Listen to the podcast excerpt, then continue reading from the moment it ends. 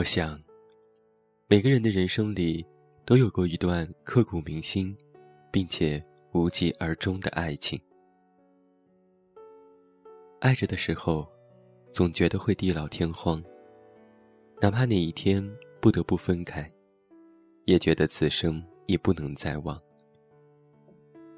可是，后来时间还是给了彼此一个大大的耳光。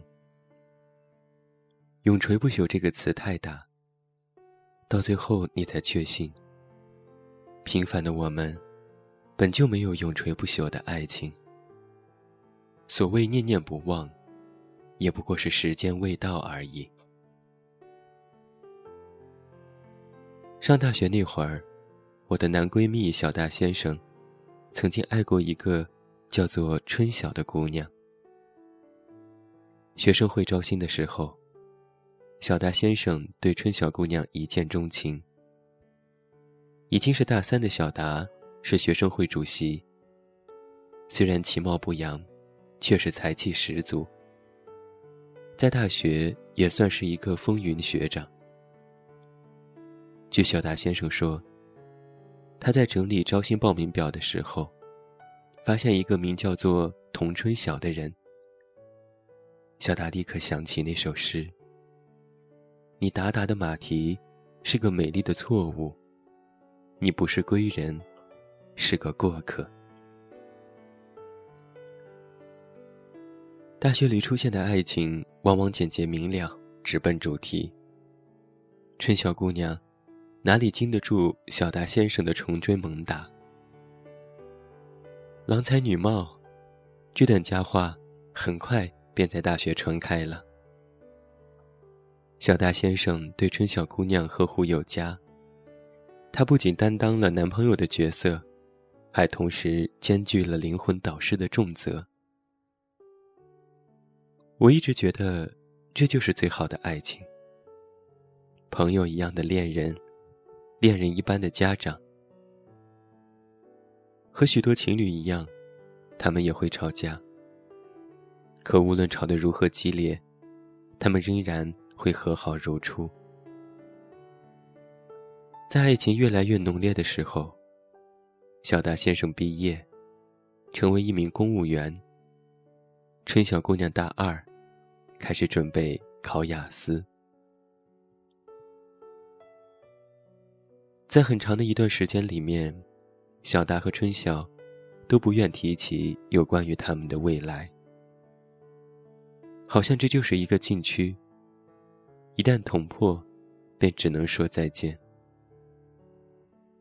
春晓姑娘的父母都在国外，而且母亲身患顽疾。所以，他们希望春晓毕业后就能去国外读研。一方面，一家人能够团聚；一方面，春晓的妈妈也需要来自女儿的照顾。小达知道，春晓这么一走，便再也不会回来了。可是，就如同春晓有不得不走的理由一样，他也有不得不留下的理由。人呐，从来都不能只为自己而活。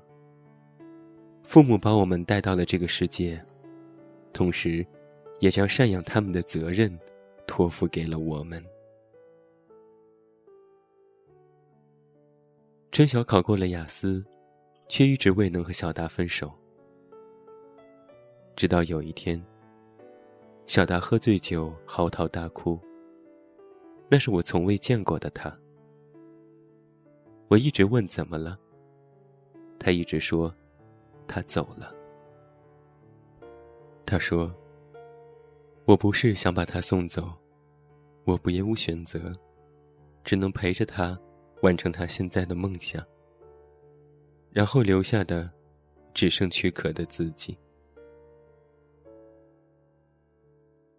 小达先生沉浸了半年的时间，他不再活跃在我们的朋友圈。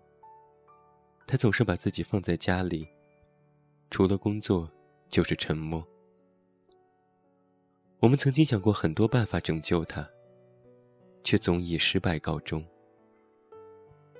失恋这件事儿啊，大概只能靠自己才能够走出来。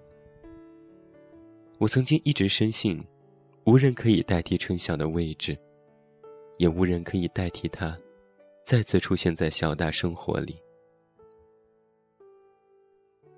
直到有一天，小大约我们泡温泉，带来了一个极其普通的姑娘。长相普通，身材普通，气质普通。与春晓一比，更显得平庸。那姑娘叫他 darling，小达叫他小朋友。他们相拥在温泉池当中。我在小达的眼睛里看到了之前的柔情。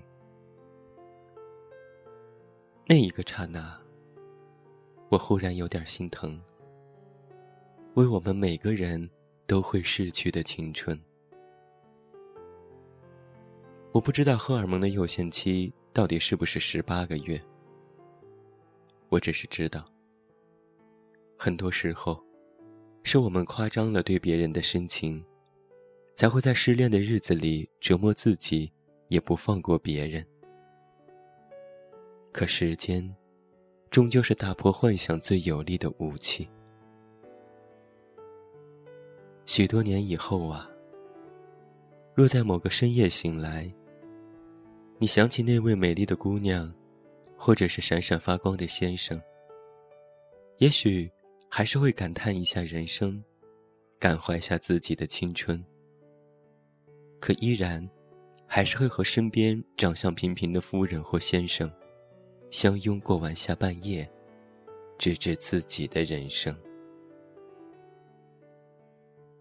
人生真的是没有什么东西会永垂不朽的。人心可变，岁月可迁。把曾经的他，就当做是此生最美的馈赠吧。不能辜负的，仍然是此刻陪在你身边的人。别夸大了深情。时间会告诉你，有些人，其实。没那么难忘记。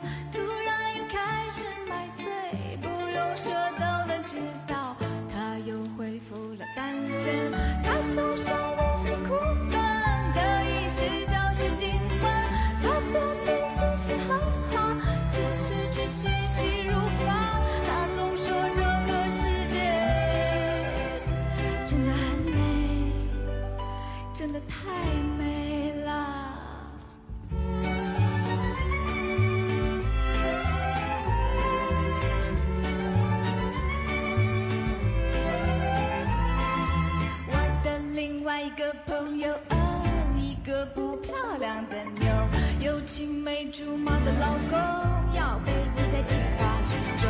他最喜欢研究做饭和一天。